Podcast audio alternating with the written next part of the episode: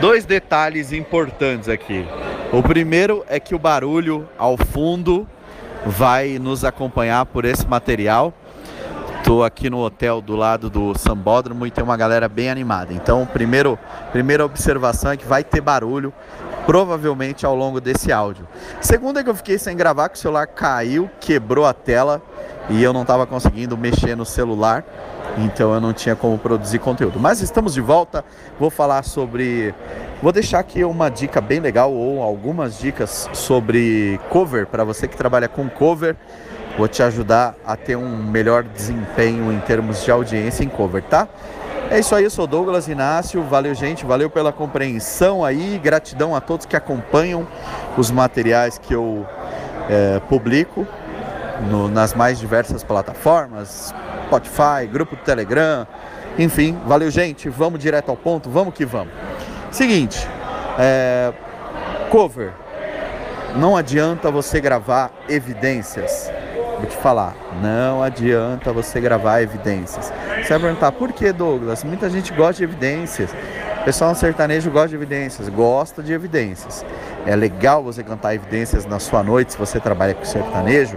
É, e aqui eu falo de evidências, mas pode ser qualquer, qualquer outra música um pouco mais batida, mais clichêzão, que todo mundo canta.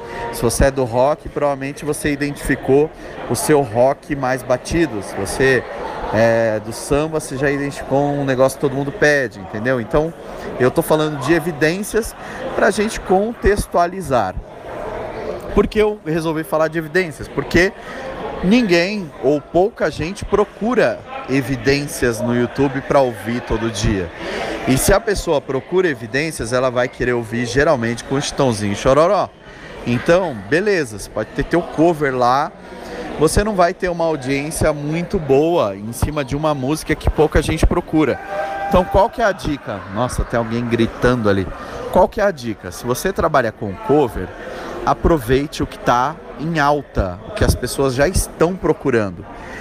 A não ser tá? Abrindo um parênteses, se você já tem uma audiência muito boa, sua, formada, que tudo que você canta é lei, tipo o Gustavo Lima, se ele cantar evidências, uau, é o Gustavo Lima cantando evidências.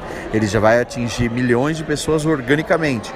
Agora nós, pobres mortais, que não somos o Gustavo Lima e temos lá X seguidores no nosso YouTube, a gente depende da busca do povo para alguém gostar da nossa thumb, para alguém gostar do título da música, para assistir e dar essa audiência para gente. Então, se você está gravando, está desenvolvendo um trabalho com cover, a dica é grave o que as pessoas estão procurando.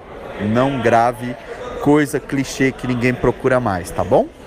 Essa é a dica, espero que você entenda. E se você conhece alguém que trabalha com estratégia de cover, manda essa dica para ela, tá? Cover só de qual do cover que está em alta.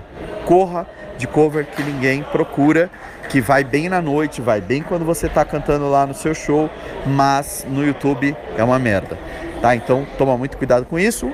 A gente se vê logo mais. Tamo junto. Um grande abraço. É nós.